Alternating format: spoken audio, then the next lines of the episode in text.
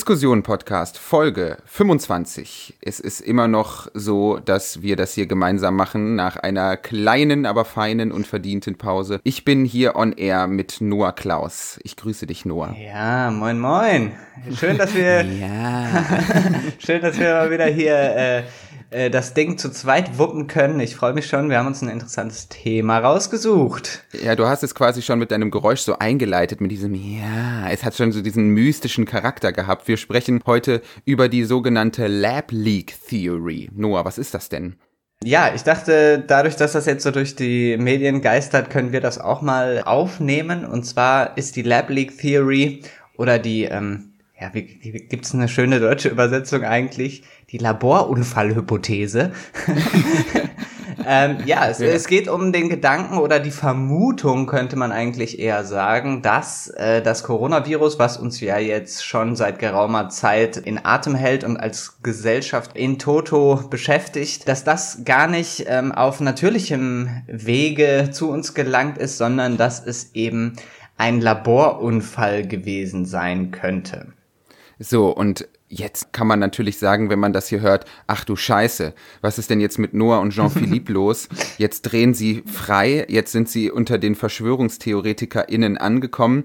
Nein, das ist nicht so, denn tatsächlich ist es nicht so eindeutig, wie man das erstmal so vordergründig seit einem Jahr angenommen hat. Ja, also das Ding ist natürlich, man muss das, was wir jetzt hier auch erzählen, mit Vorsicht genießen, weil wir ja beide keine Fachleute sind. Mhm. Ich glaube, wir wollen heute eher so ein bisschen darstellen, warum plötzlich diese Diskussion am Ende der Pandemie nochmal so hochkocht, nochmal so aufbrandet, obwohl man ja eigentlich hätte sagen können, das wäre genau das Thema, worum man sich am Anfang des Ganzen hätte sorgen müssen. Aber jetzt kommt es irgendwie am Ende nochmal hoch. Mhm. Vielleicht ist das so eine, so eine Nostalgie, dass man sich fragt, wie, wie hat es eigentlich angefangen? Weißt du noch, wann haben wir uns eigentlich das erste Mal getroffen? hey, Coronavirus, wie war das eigentlich am Anfang? ah, geil, ey. Ich hoffe, Arte schreibt mit. Ja. Nein, aber es ist ja tatsächlich, äh, es ist ja tatsächlich so, dass diese Frage am Anfang auch aufkam, ne? dass man sich gefragt hat, okay, wo ist eigentlich der Ursprungsort? Wo ist dieses zweite Coronavirus, muss man ja sagen. Es gab ja auch ein erstes Coronavirus, also SARS-CoV-1 und jetzt haben wir das aktuelle Coronavirus SARS-CoV-2 nachfolgend einfach Corona genannt. Ja, ich glaube, das ist einfacher für alle hier. Ja. Ich glaube auch. Corona und vorher gab's SARS. Fertig aus. Ja. Und da hat man sich jetzt ja irgendwie intuitiv seit ungefähr anderthalb Jahren darauf geeinigt, wenn ich das richtig verstanden habe, dass es einfach so ist, ja, es gibt eben diesen Wildtiermarkt in Wuhan, in China, und da ist dieses Virus eben von Fledermäusen auf den Menschen übergesprungen. Fertig aus. Ja, genau. Das war ja damals so die Theorie, die einem präsentiert wurde, die ich auch irgendwie logisch finde. Ich weiß noch, dass ich mich erstmal so ein bisschen in dieses Zoonosen-Ding so ein bisschen gedanklich reinarbeiten musste. Das musst du kurz erklären, den Begriff. Also ja, also die Übertragung von ähm, infektiösen Krankheiten aus dem Tierreich auf den Menschen im Prinzip. Mhm. Also äh, das wird immer als Zoonose, als also derlei Erkrankungen, die von Tier zu Mensch übertragen werden. Ne? Ja, genau, genau, genau. Mhm. Und dass das so eine wichtige Sache ist irgendwie, da musste ich mich auch erstmal nochmal reinarbeiten. Aber dann wirkte das natürlich irgendwie alles äh, sehr plausibel. Mhm. Ja, und ich weiß auch noch, dass ich das dann irgendwie so akzeptiert habe, oder? Ich, wir haben doch hier selber dann auch noch darüber geredet, dass es so unglaublich viele Fledermäuse in Südostasien gibt und dass die jetzt mhm. alle wandern müssen bald wegen des Klimawandels etc. Ja, genau. Also Fledermäuse spielen auch in diesem Übertragungsweg eine wichtige Rolle. Aber mittlerweile gibt es dann doch die ein oder andere Person, unter anderem Christian Drosten, äh, dazu aber später mehr, die sagen, hm, wahrscheinlich ist quasi noch ein weiteres Nutztier in dem Fall zwischengeschaltet bei dieser mhm. Übertragung mhm. auf den Menschen. Mhm. Dazu später mehr.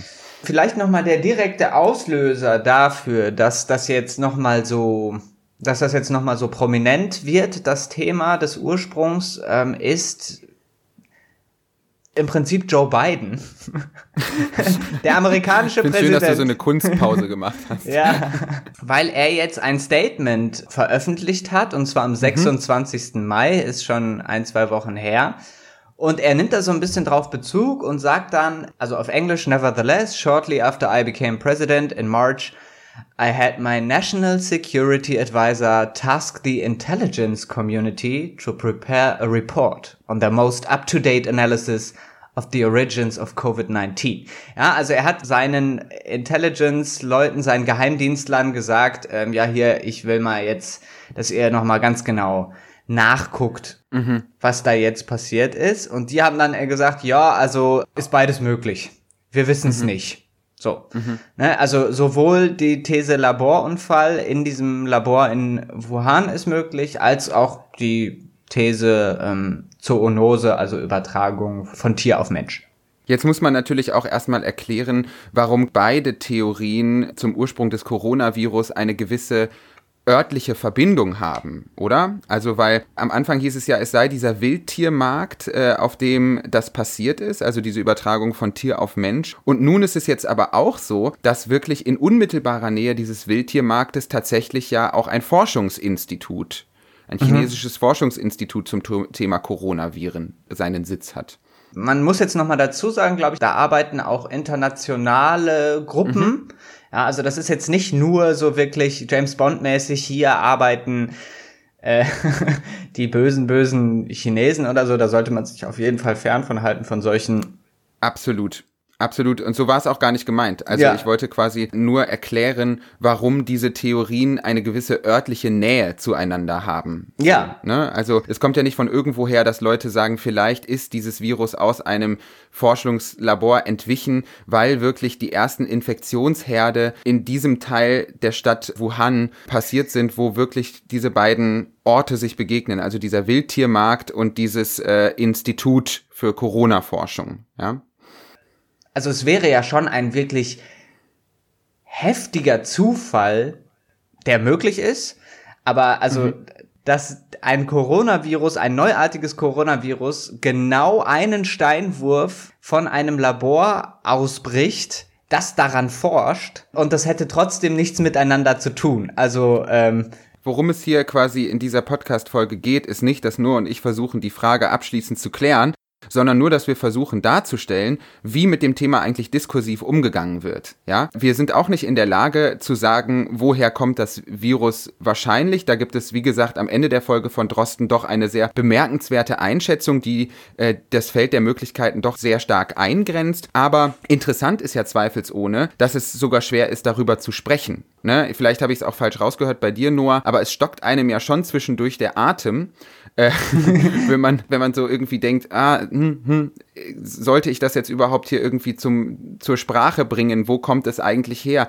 Also so dieses Auflösen dieser diskursiven vermeintlichen Eindeutigkeit, es war eben der Wildtiermarkt, das fällt per se schon schwer. Und da sind wir natürlich auch bei vorherigen Inhalten aus diesem Podcast, dass wir schon mal beschrieben haben oder die eher die Theorie geäußert haben hier in dem Podcast, dass Verschwörungstheorien auch deswegen so regressiv und gefährlich sind, weil sie dazu führen, dass Menschen die nicht verschwörungstheoretisch denken, intuitiv versuchen, sich ans exakt andere Ende des Meinungsspektrums zu stellen. Wir sehen es beispielsweise bei Bill Gates, ja, um das Beispiel nochmal aufzubringen, dass Leute dann angefangen haben, Bill Gates zu verteidigen und so, ne, der sei ja irgendwie, ach, keine Ahnung, yeah. ganz toll und so, ja, also zu idealisieren. Und das sieht man doch hier in gewisser Weise auch, ja. Wir haben eben verschwörungstheoretische, vielleicht auch anti-asiatische Ressentiments. Man denke nur an China Virus von Trump, der gesagt hat, das wurde quasi böswillig in die Welt gesetzt von China.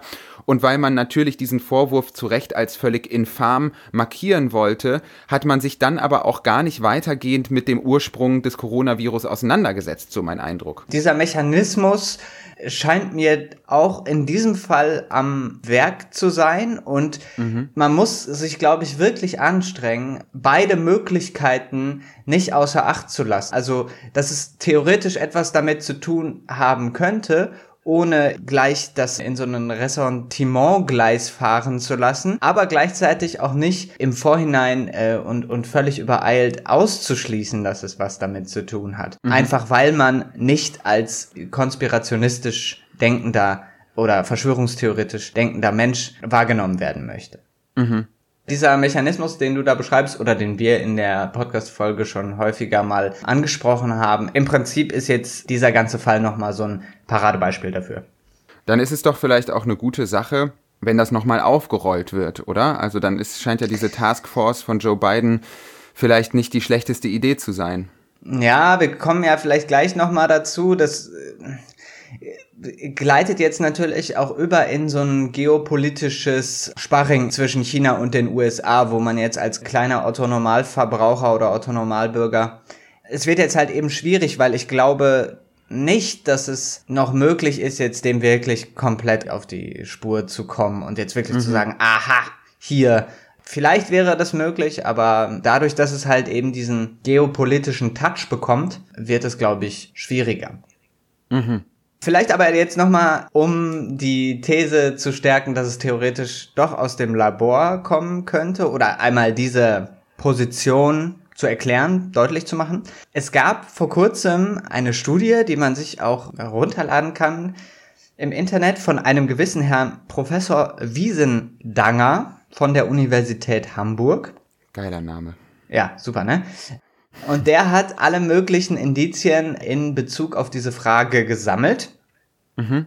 Wir werden das natürlich verlinken, da kann man sich das nochmal ganz genau angucken. Und er hält eben diese Lab Leak Theory, diese Laborunfalltheorie für gar nicht so abwegig. Ich kann mal einmal kurz ein, zwei seiner Argumente mhm. vorlesen. Er schreibt zum Beispiel, Coronaviren, die ursprünglich auf Fledermäuse zurückgehen, führen nicht so leicht zu Infektionserkrankungen beim Menschen mit der Ausprägung, wie wir es in der derzeitigen Pandemie erleben. Also sehr hohe Übertragungsrate, Virenbefall nicht nur der Atemwege, sondern auch weiterer Organe etc.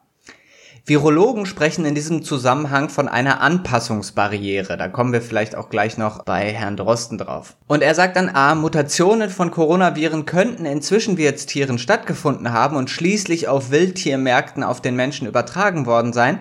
Allerdings wurde ein solches Zwischenwirtstier in Zusammenhang mit der gegenwärtigen Coronavirus-Pandemie bis heute nicht identifiziert. Und das ist etwas, was wir für später auf jeden Fall im Kopf behalten müssen. Also genau dieser, diese Aussage. Es gibt noch kein identifiziertes Zwischenwirtstier. Da geht Drosten später auch nochmal drauf mhm. ein. Das wird noch näher beleuchtet. Okay, also wir haben äh, Coronaviren in Fledermäusen ist quasi Standard. Und plötzlich kommt so ein mhm. Coronavirus, der mehr oder weniger super gut an den Menschen angepasst oder beim Menschen gut funktioniert. Mhm. Und wir wissen aber nicht, was zwischendrin passiert ist. Da ist sozusagen eine mhm. Blackbox. Genau. Und dann schreibt er jetzt noch weiter, darüber hinaus ist ein wesentlicher Fakt, dass ein signifikanter Teil der allerersten Covid-19-Patienten in Wuhan gar keinen Kontakt zu dem in Verdacht geratenen Wildtiermarkt hatten. Dies ist durch mehrere wissenschaftliche Originalpublikationen in referierten Fachzeitschriften belegt. Und dann noch weiter, es gibt zahlreiche unabhängige Hinweise darauf, dass eine junge Wissenschaftlerin des Wuhan Institute of Virology sich als erste mit dem neuartigen Coronavirus im Labor infiziert hat und somit am Anfang der Covid-19-Infektionskette stand. Ihr Eintrag auf der Webseite des Instituts wurde gelöscht und sie gilt seit Ende des Jahres 2019 als verschwunden. Da kommt jetzt dieser China-Touch rein, möchte ich es mal nennen. Mhm. Also, dass du sozusagen auch noch natürlich die Erschwerung in dem Ganzen hast, dass man ja in China auch keiner Staatsmacht gegenübersteht, die einfach so sagen, ja komm, holt euch alle Infos, die ihr habt, wir wollen das komplett aufklären. Es gibt diese, diese aufklärende wissenschaftliche Arbeit tatsächlich so nicht, dass ist auch ein Teil des Drosten-Interviews, das ich aber jetzt schon mal vorziehen kann, weil es nimmt sich nichts. Das ist auch eine große Irritation in diesem Drosten-Interview, dass der beispielsweise sagt, wir haben eigentlich bei allen bisherigen Coronaviren ganz, ganz große Feldstudien zum Ursprung des Coronavirus gemacht. Deswegen konnten wir rausfinden, dass das MERS-Virus vom Kamel übertragen wurde, das erste Coronavirus, also SARS-CoV-1, eben von verschiedenen anderen Tieren, die zur Pelzgewinnung verwendet wurden. Aber für Corona haben wir das eben nicht. Wir mhm. wissen das nicht. Es gibt da eben diese Studie nicht zu. Und das ist doch ein wichtiger Punkt, Noah. Also zu sagen, wir haben hier ein offenkundig intransparentes, einen intransparenten Umgang der chinesischen Regierung mit der Aufklärung über den Ursprung des Coronavirus. Gleichzeitig ist die Kritik an dieser Intransparenz aber auch schnell mal verschrien als, weiß ich nicht, anti-asiatischer Rassismus beispielsweise. Ne? Das ist ja im, im Falle von Donald Trump mit dem China-Virus auch äh, nicht von der Hand zu weisen.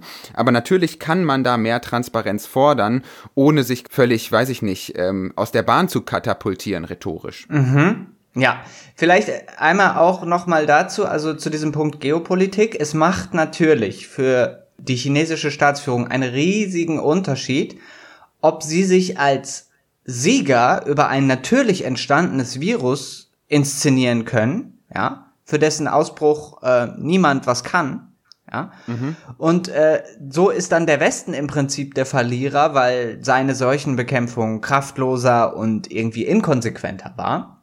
Mhm. Wenn jetzt aber herauskommt, dass das Virus aus einem chinesischen Labor entwichen ist, steht natürlich die chinesische Staatsführung ganz anders da. Es wäre sozusagen, ja, man könnte fast schon sagen, ihr Tschernobyl.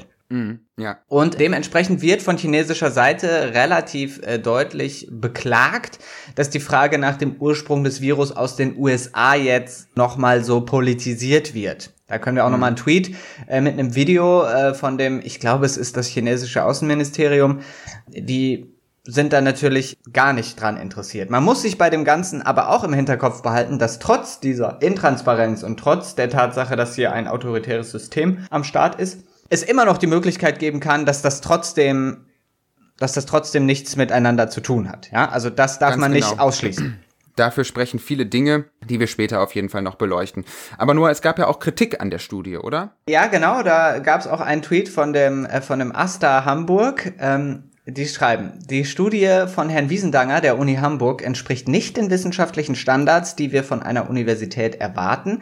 Sie spielt stattdessen nur Verschwörungstheoretiker innen in die Hände und schürt anti-asiatischen Rassismus. Das ist das Argument, was du ja auch schon gerade erwähnt hast. Zu dem anti-asiatischen Rassismus, das finde ich ein bisschen überzogen.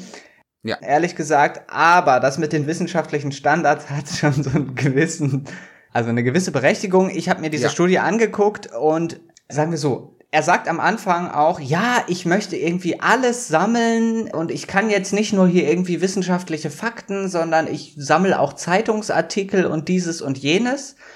Und das ist schon, ja, gelinde gesagt, so ein bisschen komisch aufgemacht. Das ist so eine PDF, wo zwischendurch einfach so gescreenshottete Artikel äh, drin sind. Dann ist irgendwas mit Marker unterlegt also es wirkt nicht so wirklich, als ob es diese krassen Standards des wissenschaftlichen Arbeitens einhalten würde. Das muss man auf jeden Fall mal deutlich. Die Seitenränder sahen auch komisch aus. ne? Die Schriftgröße war nicht bei zwölf. Es wurde nicht richtig zitiert. Das ist, da bin ich vorsichtig. ja, ja, also, ach, ich fand das super interessant, aber mhm. ich dachte dann zwischendurch auch so, ja, ich habe mehrmals geguckt, ob dieser Professor Wiesendanger real ist. Sagen wir es mal mhm. so.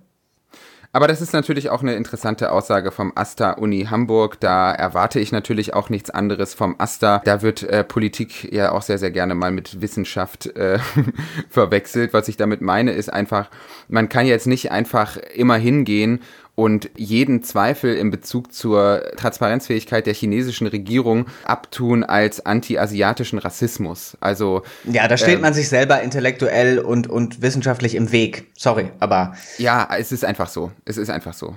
Für wie wahrscheinlich wird denn beispielsweise diese Laborausbruch oder Laborunfalltheorie so äh, in der generellen virologischen Fachwelt gehalten? Gibt's da irgendwie, hat man da ein, ein Preisschild dran gemacht oder eine Prozentzahl? Ja, ich habe mich das dann eben auch gefragt und bin mit der Frage so ein bisschen durchs Internet gewandert. Ich bin irgendwann auf einen sehr interessanten Thread gestoßen von einem gewissen Nate Silver, das ist so ein Publizist. Der hat dann irgendwann bei Twitter genau diese Frage gestellt und hat gesagt, so Leute, jetzt sagt mal wirklich mal eine Zahl. Für wie wahrscheinlich haltet ihr es? Weil er nämlich schon von ernstzunehmenden Leuten mitbekommen hätte, sie würden so ein bisschen 50-50 sagen. Mhm. Genauso wie auch diese Intelligence Community von beiden. Ne? Also mhm. die, die, die Geheimdienstler. Ja. Und 50-50 ist halt so ein bisschen ein sehr unzufriedenstellendes Ergebnis, wenn man mal ehrlich ist. Und dann hat jetzt hier Florian Krammer, seines Zeichens auch profilierter Virologe, hat dann geschrieben, also in Bezug auf die Laborunfalltheorie, Not impossible, but less than 1% for a lab leak of a natural isolate. Logs below that for an engineered virus. Für ihn wirklich weniger als ein Prozent für einen Laborunfall von einer Isolierung eines Virus, das aus dem natürlichen Bereich kommt. Das hält er sogar für weniger wahrscheinlich als einen künstlich hergestellten Virus. Und dann fragt jemand darauf, interesting, why so sure? Und er sagt auf die Frage jetzt, warum er so sicher ist, sure, Occam's Razor. So many people are exposed to bats every day in Southeast Asia. So many chances for this to happen, day in, day out, versus a lab accident where all stars would have to align. Ockhams Rasiermesser, für die Leute, die das jetzt noch nicht kennen, das ist eine alte philosophische, ja, wie soll man sagen, ein altes philosophisches Prinzip, das sagt, mach nicht mehr Annahmen, als du für die Erklärung einer Sache brauchst. Sparsamkeitsprinzip beim Denken. Mhm. Und deswegen sagt er, also allein die Chance, dass unglaublich viele Menschen in Südostasien mit diesen Fledermäusen in Kontakt kommen können, reicht für ihn als Erklärung. Und er sagt mhm. dann bei einem Laborunfall, where all stars would have to align, also wo schon sehr viel zusammenkommen müsste, dass das eben passiert. Das ist jetzt im Prinzip, er macht ein wahrscheinlichkeitstheoretisches Argument eigentlich. Mhm. So könnte man das jetzt sagen. Dass er quasi einfach sagt, ja Leute, guckt euch doch irgendwie die, die Fakten mal an. Da sind viele Fledermäuse. Wir hatten das ja auch in einer Folge dieses Podcasts schon beleuchtet, dass wirklich Fledermaus-Schwärme in Südostasien, das ist wirklich krass so. Mhm, also es ja. gibt einfach unglaublich viele davon. Äh, und er sagt dann ja einfach nichts anderes als, schaut euch das mal an, dieses Phänomen, und dann wissen wir eigentlich alles, was wir wissen müssen. Ne, es ist eigentlich eher so ein Bauchgefühl-Argument, oder? Also das Argument ist schon nicht blöd. Ja, klar. Die Chance, dass das passiert, ist auch in freier Wildbahn hoch genug. Da muss ich mir jetzt nicht so eine abgefahrene Theorie mit so einem Laborunfall hinzunehmen. Allerdings, wenn man jetzt mal wirklich die Informationen von diesem Herrn Wiesendanger, dass sich angeblich diese Frau, die da bei dem Labor gearbeitet hat, infiziert hat und dann plötzlich ist die nicht mehr da, ihre Seite wird gelöscht und sie gilt als verschwunden, ist dann halt die Frage, ob dann dein Ockhams Rasiermesser noch so, weißt du? Mhm. Ob das dann noch so passt. Also dann mhm. musst du eventuell die neuen Daten halt eben damit einbauen. Da merke ich schon, dass da so Wissenschaftlerleute wiederum irgendwie ein bisschen Schiss haben, sowas bei sich irgendwie mit einzubauen in ihre Argumentation. Da kommt jetzt plötzlich was rein, ich weiß nicht, ob die dann halt irgendwie damit so, so umgehen können. Und deswegen vielleicht auch noch eine Antwort auf diese Aussage, ein Prozent Wahrscheinlichkeit. Da schreibt ein gewisser Scott Gottlieb. Ich glaube, der hat viel so mit amerikanischer Verwaltung zu tun und ist, glaube ich, auch in irgendeinem Board bei Pfizer. Er sagt, We need to assess possibility of lab leak, not in isolation, based purely on scientific likelihood but also in context of what we know, the admittedly circumstantial facts that emerge. Genau das, was ich gerade gesagt habe, ja. Er sagt, es sind seltsame Fakten, die da irgendwie mhm. mit reinkommen, aber man muss sie sich halt anschauen. Und dann sagt er als letzten Satz, This is no longer a purely scientific judgment, but a security assessment based on entire mosaic. Ja? Mhm. Ihr Wissenschaftsdudes könnt das nicht mehr alleine hier irgendwie klären, sondern jetzt kommen nämlich auch wir ähm, Security-Leute hier mit rein, für die halt eben die Vertuschungsversuche, die eventuell von chinesischer Seite geschehen sind, keine Sache sind, die man irgendwie nicht einarbeiten kann. Und das ist ja schon mhm. auch irgendwie ein Argument, wie ich finde. Also der Wissenschaftler tut ja jetzt so, als ob er da vor einem weißen Blatt Papier steht und als ob das irgendwie so eine Aufgabe wäre, die man jetzt irgendwie mit Wahrscheinlichkeitsrechnung lösen könnte. Naja, du hast es ja halt auch mit jemandem zu tun, mit Menschen, die unter Umständen versuchen, das Ganze so zu spinnen, dass es für sie passt. Ja, und äh, da sind wir natürlich auch wieder bei der geopolitischen Dimension der ganzen Geschichte. Denn dass Amerika da jetzt genauer hinschaut, das hat ja seine Gründe. Und die liegen nicht nur in der objektiv feststellbaren Intransparenz der chinesischen Regierung im Umgang mit dem Ursprung von Corona-Virus, äh, dem zweiten Coronavirus, dem aktuellen, sondern es ist ja schon auch so, würde ich mal sagen, ich interessiere mich da sehr für deine Einschätzung, Noah, dass Joe Biden sich ja sowieso unlängst dafür entschieden hat, einen extrem China-kritischen Kurs von Trump eigentlich fortzusetzen. Ne? Es gab jetzt Anfang Juni die Verfügung, wonach Amerikanern der Handel mit Wertpapieren von zunächst 59 chinesischen Firmen ab dem 2. August 2021 verboten wird. Es gab auch vorher schon eine länger werdende schwarze Liste von chinesischen Firmen, die angeblich äh, Verbindungen zum Militär der Volksrepublik haben und aber eben auch in äh, Amerika located sind. Und ich glaube, da ist das nur ein Teil von einem gewissen politischen Interesse, das Biden da auch hat. Ne? Er greift ja auch irgendwie sehr stark gerade in Richtung Europa, dass man sich da vielleicht auch irgendwie als China-Konkurrent gerade in der Technologiebranche irgendwie verbünden könnte. Von daher, man kann, glaube ich, in der Argumentation nur schwerlich auslassen, dass die AmerikanerInnen, vor allem Joe Biden, natürlich mit äh, dieser Aufklärungsarbeit über den Ursprungsort von Corona äh, das, da steckt natürlich ein klares politisches Interesse auch gerade hinter. Mhm. Ja, ja, absolut, absolut, absolut. Und die Amerikaner sind ja jetzt auch keine Unschuldslämmer irgendwie dabei, sondern sie mhm. versuchen jetzt ihre, ich sag jetzt mal, Blamage aus dem Jahr 2020, wo Amerika ja zwischendurch das Land war, wo man so gesagt hat, oh, wie kann man es verkacken in der solchen Bekämpfung? Mhm. Dass sie das jetzt wieder umdrehen wollen, so im Nachhinein, ne? Also so. Genau, ich glaube, da entsteht jetzt halt, äh, ähm, wie schon gesagt, glaube ich, schnell auch mal ein Blame-Game.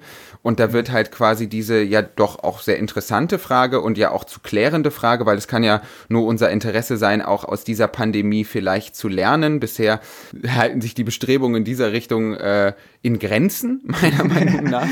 Aber dazu später noch mehr. Aber natürlich wird das politisch ausgeschlachtet auf der Weltbühne jetzt. Und ich glaube, das wird uns die nächsten Wochen auch noch öfters äh, begleiten. Naja, diese Atmosphäre der Schuldzuweisung, ja, du hast gerade schon Blame Game gesagt, die verhindert ja auch, dass diese Lab Leak-Hypothese nuanciert betrachtet wird. Also es gibt dann mhm. wilde Spekulationen darüber, ob das jetzt extra in, in die Welt gesetzt wurde, ob das irgendwie eine Biowaffe ist. Und das wird dann vermischt mit Thesen zu einem versehentlichen Entweichen, ja. Also Lab Leak Theory heißt ja auch nicht Lab Leak Theory. Du kannst jetzt sagen, oh hier, da hat der böse chinesische Staat das irgendwie in die Welt gesetzt oder so. Es ist ja totaler Quatsch, ne? Es kann ja eben, wie mhm. gesagt, einfach ein Unfall sein oder das hat auch schon mal jemand dann im Internet irgendwie gesagt, ich kann mich jetzt nicht mehr dran erinnern. Wie gesagt, in China gibt's diese ganzen Höhlen, wo wirklich Tausende und Millionen von diesen Fledermäusen sind. Und da laufen dann natürlich auch Leute rein und holen sich so ein paar Fledermäuse. So. Mhm. Und da kann es auch natürlich sein, dass da jemand aus Wuhan, so, pass mal auf, ihr holt jetzt nochmal irgendwie da welche aus äh, irgendeiner südchinesischen Provinz, die fahren dahin, irgendjemand zieht seine Schutzbrille da oder was weiß ich oder irgendwas nicht richtig auf, mhm. holt sich das da, kommt wieder zurück nach Wuhan und merkt dann nach irgendeiner Zeit, okay, ach du Scheiße, irgendwie ich werde äh, krank und so weiter. Und es ist im Prinzip gar nicht aus dem Labor entwichen, sondern es hat nur in dem Sinne was mit dem Labor zu tun, dass halt eben die Leute, die da arbeiten, vielleicht zur Beschaffung von diesen Fledermäusen nach Südchina gefahren sind und sich da angesteckt haben. Ich meine, da kann man natürlich auch ausgehend von dem, was du gerade richtigerweise festgestellt hast, auch die Frage stellen, inwiefern wurde da eigentlich in Deutschland und grundsätzlich überall gute, qualitativ hochwertige journalistische Arbeit geleistet? Ja, ja, auf ne? jeden Fall. Also, weil der Punkt ist ja so ein bisschen, das streift dann wieder so diesen Punkt von, wie eigentlich umgehen mit Verschwörungstheorien und wie macht man das Ganze irgendwie diskursiv auf, wie, wie federt man es ab. Und dadurch natürlich, dass diese Diskussion von Anfang an sehr sensationalistisch geführt wurde, mhm. hast du natürlich diese ganzen Graustufen, die wir hier mühsam versuchen, irgendwie sprachlich einigermaßen gut über die Bühne zu bringen die haben natürlich so, zumindest irgendwie im deutschsprachigen Raum, auch meines Wissens nicht stattgefunden. Ich weiß jetzt nicht, ich habe jetzt nicht jeden Tag Tagesschau geguckt, seitdem äh, Joe Biden da gesagt hat, lieber Geheimdienst, schaut da nochmal ganz genau hin. Aber die große Diskussion darüber gibt es hierzulande meines Wissens nach nicht. Ja, da kommen wir jetzt wieder zu dem Thema Verschwörungsmythen so ein bisschen zurück. Es kann ja natürlich eigentlich auch nicht die Aufgabe jetzt von einem Journalisten sein oder einer Journalistin, wie sich in Spekulationen zu ergehen. Ne? Also eigentlich, Klar.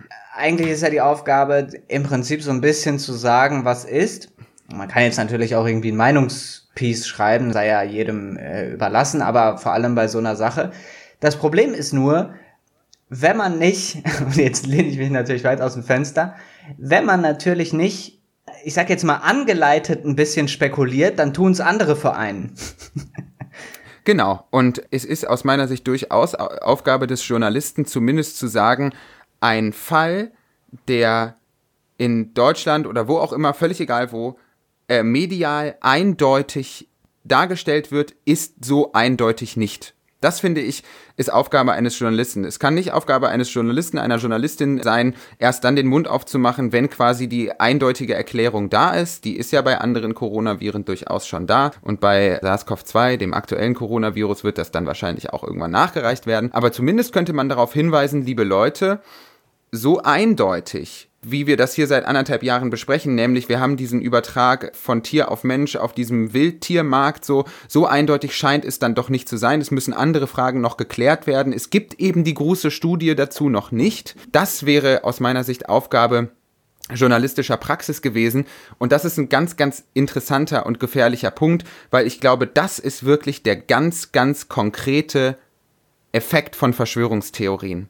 Also, dass es halt Leute in Zeitungen gibt, verständlicherweise, die sich an so ein heißes Eisen dann beispielsweise auch vielleicht nicht mehr herantrauen.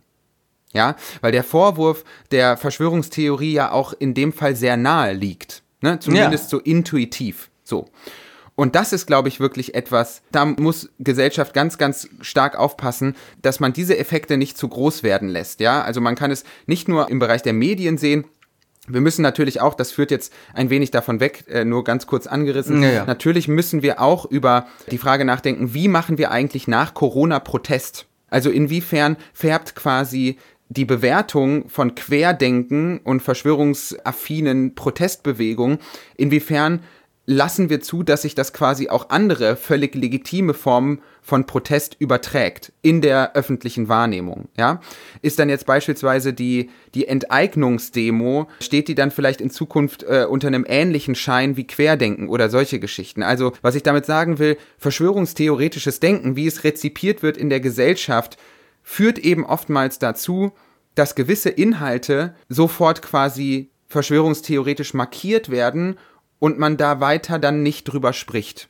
Mhm. Und damit meine ich jetzt nicht Pizzagate. Ja, oder Echsenmenschen oder Flat Earther oder diese ganze Scheiße. Das haben wir ja auch schon mal in einer der vorherigen Folgen gesagt, ist Verschwörungstheorie ist eben nicht gleich Verschwörungstheorie, ja? Das ordnet sich natürlich an auf einer Skala von gründet noch irgendwie ein wenig in der Realität und ach du Scheiße, mhm. völlig Outer Space. So. Ja diese riesige Welle von verschwörungstheoretischem oder verschwörungsmythologischem Denken, die ja jetzt durchs Land äh, gelaufen ist. Ja, ich meine, diese ganzen Telegram-Channels, ich sehe ja dann auch immer nur Snippets äh, davon und denke mir dann, boah, ey, wie hinüber seid ihr eigentlich? Aber es ist natürlich wirklich ein reales Problem. Und genauso aber natürlich dann eben die Kritik auch an den Leuten, die aus Angst vor genau diesem Denken versuchen, das immer abzuwehren. Vielleicht können wir das auch noch mal ganz kurz an einem Beispiel aus der, wir haben so viel englischsprachiges Zeug, aber gut, es ist jetzt mhm. einfach mal so. Ein Artikel der New York Times, wo im Prinzip genau der Finger in diese Wunde gelegt wurde. Ich glaube, der Artikel wurde geschrieben von einem gewissen Ross Dutat, Dutat, D-O-U-T-H-A-T. Mhm. Und da wird genau dieser Gedanke nochmal so ein bisschen expliziert, was du gerade eben auch schon gesagt hast. Er bezieht sich jetzt speziell auf diese Lab Leak Theory, haben hier nicht auch die Medien versagt? Ja? Hatte man so große Angst davor, dass Trump eben das Thema ausschlachtet, dass man quasi vorauseilend die Möglichkeit eines Laborunfalls als Verschwörungstheorie abgetan hat? Ja, das ist natürlich so diese große Angst vor Populismus allgemein. Also, dass man, ah Mann, das ist bestimmt eine der kompliziertesten Fragen, die man sich stellen muss, wenn man über Populismen nachdenkt. Ne? Ja. Also, wie eigentlich umgehen mit jemandem, der wirklich bei kleinster Wahrscheinlichkeit oder auch bei gar keiner Wahrscheinlichkeit schon bereit ist, einen richtig dicken Otto rauszuhauen, mhm. ähm, schreibt man dann noch drüber. Ja, also gibt man den Leuten dann irgendwie Futter so. Und äh, bei Trump ist es ja aber tatsächlich so, als ob der jetzt irgendwie den New York Times äh, Investigativjournalisten braucht, der mal so ein bisschen was zum Ursprungsort des Virus sagt oder darüber spekuliert, um irgendeinen Scheiß zu erzählen. Ja, ja also genau. da, da schöpft man ja aus wirklich reichhaltigen Quellen, würde ich jetzt mal sagen. Und in dem Artikel wird dann halt eben auch so ein bisschen argumentiert, naja, also ganz am Anfang der erste, der das irgendwie so ein bisschen stark gemacht hat, ist so ein republikanischer Senator gewesen und so ein typischer, ja, man sagt im Englischen so China Hawk, also so einer, der China so richtig auf dem Kieker hat, Tom Cotton. Mhm. Aus Arkansas richtig durch, also aus meiner Sicht relativ durchgeknallter Typ. Mhm. Und dann hat eben irgendwie Trump das aufgegriffen und so damals noch. Und dann wird halt in dem Artikel gesagt, na ja, es gab so eine Art selb, sich selbst, ähm, ja, sich selbst verstärkenden Druck, dass halt eben so in diese QAnon weird Verschwörungsbox zu packen, so, ne? Mhm. Lassen wir das da und so weiter. Mhm. Und es wird im Prinzip dann gar nicht mehr so wirklich darauf geachtet, ah, okay, was hat es jetzt wirklich damit auf sich? Könnten nicht unter Umständen, ganz unter Umständen, die Rechten halt auch mal, ne, auch ein blindes Huhn findet mal ein Korn, so ungefähr. Mhm. An was dran sein, sage ich jetzt mal. Das muss natürlich nicht in deren übertriebener Art und Weise ähm, äh, in deren übertriebener Art und Weise sein, aber dass man immer etwas ausschließt, einfach nur basierend darauf, wie Akteure damit umgehen könnten oder wem hm. das irgendwie nutzen könnte.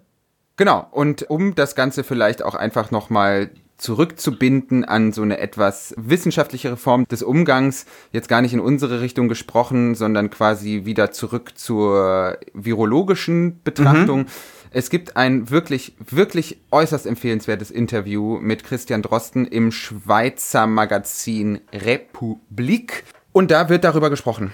Also, wo kommt das Virus eigentlich her? Das Interview ist auch damit überschrieben, woher kam dieses Virus. Mhm. Und als kleine Einführung, also Drosten sagt am Anfang erstmal, gut, äh, ich forsche jetzt seit 2003 an diesen Coronaviren und es ist erstmal so als Grundwissen, bei Viren ist es jetzt nicht so, dass die sich automatisch leicht von Mensch zu Mensch übertragen. Ja? Drosten sagt beispielsweise zu SARS-CoV-1, also diesem ersten äh, Coronavirus und zum MERS-Virus, dass die sich, Zitat, auch bald totgelaufen haben. Und mhm. Das bedeutet einfach nichts anderes als, dass wenn Mutationen von Viren nicht im Menschen entstehen, die Viren auch für Menschen nicht ansteckender werden. Ja, das heißt, Virusmutationen müssen in den Menschen entstehen. Okay, also das heißt, ein Virus ist dann im Prinzip so lange eigentlich mehr oder weniger nicht ungefährlich, aber irgendwie weniger bedrohlich oder weniger pandemietauglich, mhm. wenn es immer nur diese einzelnen Übertragungen von Tier auf Mensch gibt. Weißt Ganz du? genau. Also wenn immer irgendjemand in irgendeinem Stall stehen muss und so und der wird dann krank, genau. aber kann es halt nicht weitergeben. Genau. Und deswegen war es tatsächlich, das schreibt Drosten auch ganz eindrücklich, eigentlich innerhalb einer Woche beispielsweise beim MERS-Virus zu klären, woher das Virus kommt. Äh, in dem Fall waren es Kamele, mhm. die das MERS-Virus übertragen haben. Und da hat man sich natürlich auch die Frage gestellt, was macht man jetzt mit diesen Kamelen? Also tötet man die einfach oder impft man die? Das kann man ja. Und da fand ich es auch total interessant, das greifen wir dann später nochmal auf. Kamele sind halt wertvolle Nutztiere, vor allem in der betreffenden äh, Region. Und Drosten sagt dazu, das Allerbeste ist halt, das Virus aus der Quelle wegzuimpfen. Man kann die Kamele ja impfen. Es sind ja Nutztiere, die sind ja verfügbar, die stehen ja rum. Nur haben Kamele zum Teil extreme Verkaufspreise und ihre Halter möchten sie oft nicht impfen lassen. Wenn man da reinsticht mit einer Impfnadel, ist das für viele Besitzer so, wie wenn die S-Klasse einen Kratzer abbekommt. Das löst manchmal ganz ähnliche Gefühle aus. aber okay, ja, das ist natürlich irgendwie schon mal lustig, aber was ich mich da gefragt habe, mhm. es ist einfach mir nichts, dir nichts, ein Impfstoff für Kamele gegen MERS da? Das kann ich leider nicht beantworten, das habe ich mich auch gefragt, aber das fand ich auch einigermaßen skurril. Ja, bei uns war es doch hier irgendwie so, boah, wie geil ist das denn? Nach einem Jahr ist dieser Impfstoff schon fertig. Und der sagt jetzt einfach so, ja, wieso impft man die Kamele denn nicht einfach? Was? Okay, vielleicht gab es ja schon mal vorher MERS oder so, I don't know. Okay, gut. Müssen wir nachreichen. Hallo Christian, jetzt sag doch mal. Ja, genau. Also, aber grundsätzlich ist es erstmal so, dass Viren an ihren Wirt angepasst sind. Ne? Ja. Also okay, MERS-Virus ja. eben an das Kamel und diese entsprechende Anpassung passiert dann eben nicht im Kamel, sondern tatsächlich im Menschen. Also im Menschen muss diese Virusmutation passieren, die dann auch ein Virus zu einem besser zu übertragenen Virus macht äh, im Kontakt von Menschen untereinander. So. Und äh, im Fall vom ersten Coronavirus SARS-CoV-1 ist der Fall eigentlich auch klar. Da sind die Tiere, die das übertragen haben, eben Schleichkatzen und Marderhunde. Äh, das sind vor allem im asiatischen Raum attraktive Pelze. Also diese, diese Tiere werden einfach zur Fellgewinnung benutzt und da ist das eben auch durch mehrere große Studien eben ganz klar nachgewiesen. Wir haben einmal Kamele und dann haben wir eben Schleichkatzen und Marderhunde als Übertragungstiere dieser verschiedenen Viren. Mhm. So. Und jetzt kommen wir mal zum aktuellen Coronavirus. Da ist die ganze Sache nämlich eben noch nicht so klar. Mhm, und dann genau. gibt es jetzt aus Sicht von Drosten zwei Hypothesen. Die erste Hypothese, die Drosten tatsächlich auch für die wahrscheinlichste hält, da sagt er ganz klar, ich habe dafür keinen Beweis, aber es ist naheliegend aus seiner Sicht, ist tatsächlich, dass das Virus nicht auf einem Wildtiermarkt auf den Menschen übergegangen ist, sondern tatsächlich auch auf Pelzfarmen. Mhm. Und zwar liegt das daran, dass beispielsweise auch im chinesischen Raum eben Raubtieren das Fell abgezogen wird und diese Raubtiere fressen in der Fledermaussaison eben Unmengen von diesen Fledermäusen aus eben jenen Höhlen, die du gerade eben schon angesprochen hast. Ja, okay. Ja, aus Aha, diesen ja. Fledermaushöhlen, in denen tausende, Millionen von Tiere drin sind. Also Drosten sagt eben auch, beim Abziehen des Fells passiert eben diese Übertragung recht leicht. Und dazu noch mal ganz kurz, ich will nicht eklig sein, aber dieses Fellabziehen wird zumindest auch äh, bei diesen Schleichkatzen und Marderhunden und auch bei vielen anderen Nutztieren bei lebendigem Leib durchgeführt. Man zieht einfach diesen Schleichkatzen und den Marderhunden bei lebendigem Leib das, äh, das Fell ab und dabei stoßen diese Tiere eben Todesschreie aus. Und dadurch gelangt eben rein theoretisch eine große Menge Viruslast über Aerosole in die Luft. So war es definitiv beim ersten Coronavirus, bei SARS-CoV-1. Warum? Also ich weiß ja, man soll nicht immer in diesem kosmischen Gerechtigkeitsdenken irgendwie verharren, so, das ist ja eigentlich mhm. regressiv, aber da denke ich mir schon manchmal, okay, wenn du Tieren bei lebendigem Leib das Fell abziehst und dabei infizierst du dich, ja, selbst schuld, Alter. Aber okay. Ja, genau. Also das ist, das ist natürlich auch eine interessante Frage. Da kommen wir später auch vielleicht nochmal im zweiten Teil des Interviews von Drosten drauf zu sprechen, dass man sich natürlich die Frage stellen muss, man kann einmal die Frage stellen, wo kommt das Virus jetzt konkret her? Kommt es von der Pelzfarm? Kommt es vom Markt? Kommt es aus dem mhm. Labor? Aber natürlich muss man das Ganze auf eine Metaebene heben und die Frage stellen, wo kommt das Virus eigentlich her? Also aus welchem Verhältnis des Menschen zur Natur und zum Tier generell? Mhm kommt dieses Virus, aber eben dazu gleich mehr. Drosten sagt, natürlich gibt es die Laborhypothese und ich zitiere ihn wieder. Wenn man diese rein technisch betrachtet, wenn man einfach das Genom anschaut, ist das im Rahmen des Möglichen. Ja, also er sagt so, es ist tatsächlich möglich, dass dieses Virus rein technisch betrachtet aus dem Labor kommt. Mhm. Ergo, was er damit meint, ist, es ist tatsächlich durchaus möglich, dass man ein Virus SARS-CoV-1, das erste Coronavirus, im Labor so modifiziert, dass SARS-CoV-2, das aktuelle Coronavirus, dabei rauskommt. Mhm. So. Okay. Er sagt weiter, ich kenne die Techniken sehr genau, die man bräuchte, um ein Virus auf diese Art zu verändern. Wenn jemand auf diese Weise SARS-2 entwickelt hätte, dann würde ich sagen, der hat das ziemlich umständlich gemacht. Das hätte man nicht, das hätte man sich nicht so schwer machen müssen. das ist ja geil, ey. Ja, äh, pass mal auf, ey, wenn ich das gepimpt hätte, ey, das äh, wäre auch besser geworden. ich sag mal so, ne? Ja, es gibt doch diese Fordert mich nicht MTV. heraus hier. es gibt doch diese Sendung auf MTV, Pimp My Virus oder so, wie das heißt.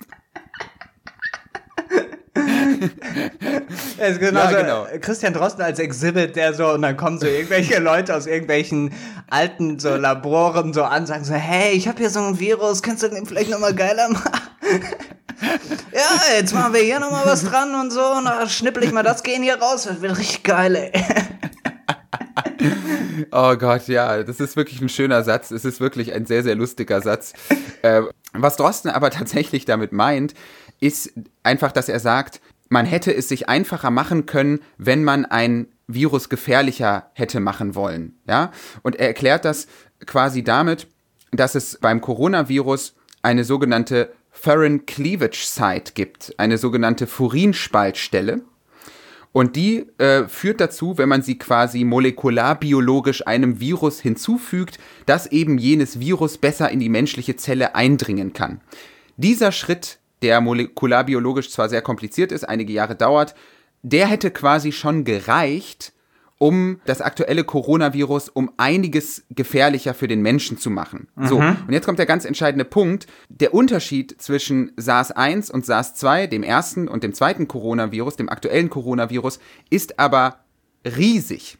Ja, mhm, also okay. es, es, gibt eben nicht nur diese eine veränderte molekularbiologische Stelle, sondern es ist einfach ein völlig unterschiedliches Virus. So. Mhm, okay. Und da sagt Christian Drosten einfach so, wenn das jemand absichtlich gemacht hat, ob jetzt irgendwie zu Forschungszwecken, das ist ja auch so ein Punkt, ne, wo man sich fragen kann, soll man eigentlich ja als Forschung eigentlich Viren gefährlicher machen, nur um zu sehen, wie das dann so wird. Ist das eigentlich forschungsethisch vertretbar? Er sagt zumindest, wenn man das gewollt hätte, dann hätte man es sich wirklich einfacher machen können. ja, okay.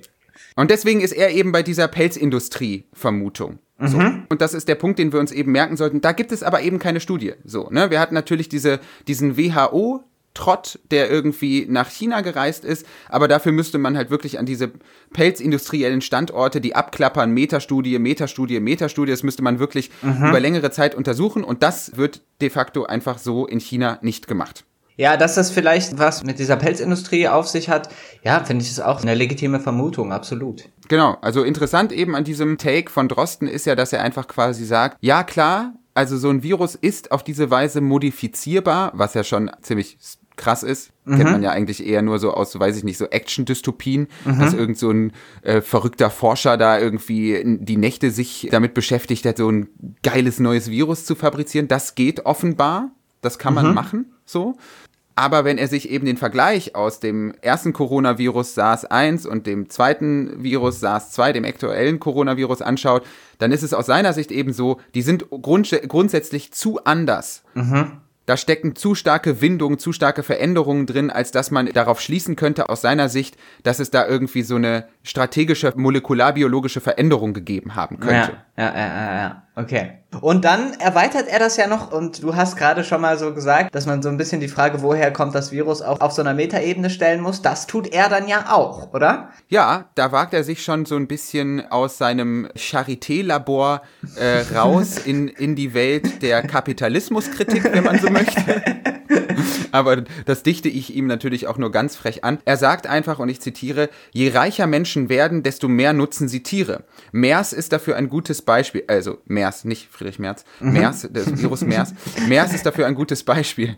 Das Kamel als religiöses Opfertier hat eine lange Tradition eine sehr hohe Wertigkeit. Aber es kostet auch sehr viel Geld. Arme religiöse Menschen nehmen stattdessen Schafe. Aber je mehr Leute in jener Region reich wurden, umso mehr Kamele wurden geopfert. So werden heute beispielsweise zur Hajj-Saison auf der arabischen Halbinsel allein als Opfertiere jedes Jahr 40.000 Kamele geschlachtet. Das hat es vor 50 Jahren noch nicht einmal in Ansätzen gegeben. Mhm. Und da sieht man ja quasi wirklich mal diesen Konnex, der am Anfang aufgemacht wurde, als wirklich gesagt hatte, ja, hier Corona ist quasi ein klimapolitisches Thema.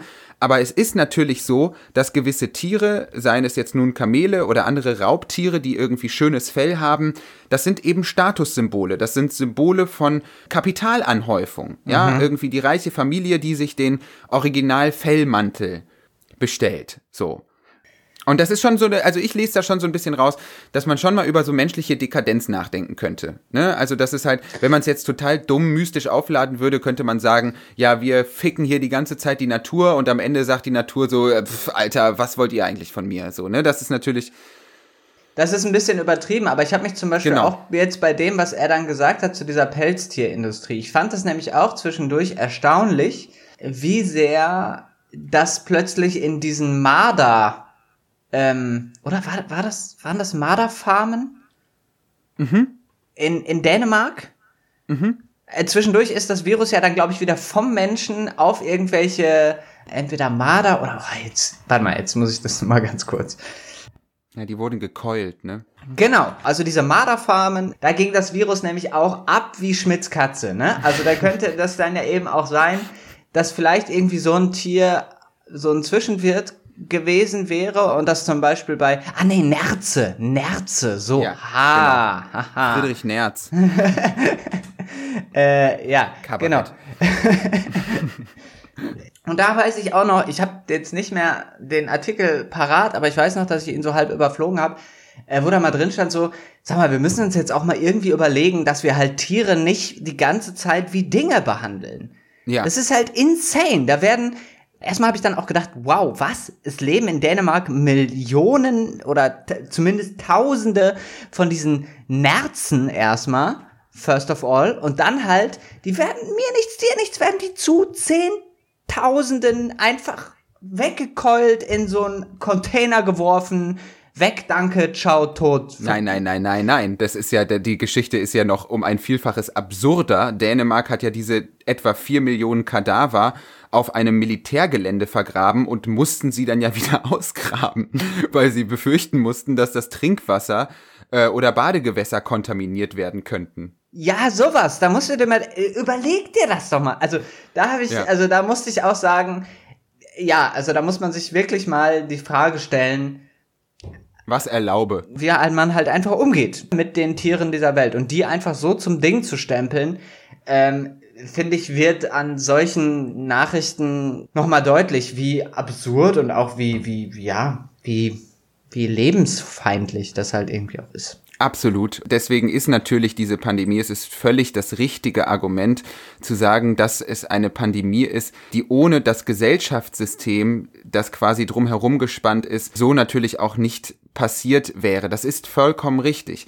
Wenn wir Tiere nicht derartig verdingen, derartig rationalisieren würden, wie das in kapitalistischen Verhältnissen eben gemacht wird, dann ist das natürlich auch so, zumindest auf dieser Ebene wäre das so auch nicht möglich gewesen, ja? ja. Also ich meine. Das ist ja auch richtig, selbst wenn es sich jetzt herausstellen würde, irgendein böser Wissenschaftler hat da ein Megavirus im Labor hergestellt und so weiter. Also ich finde, das ist fast schon unabhängig davon, wo mhm. genau das jetzt herkommt. Mhm. Die Themen, wie gehen wir als Gesellschaft mit Verschwörungstheorien oder Verschwörungsmythen um und wie gehen wir als Gesellschaft mit Tieren um. Das sind so zwei Punkte, die werden davon affiziert, aber selbst wenn die Frage jetzt nicht in die eine oder andere Richtung geklärt werden würde, müsste man sich damit weiter beschäftigen.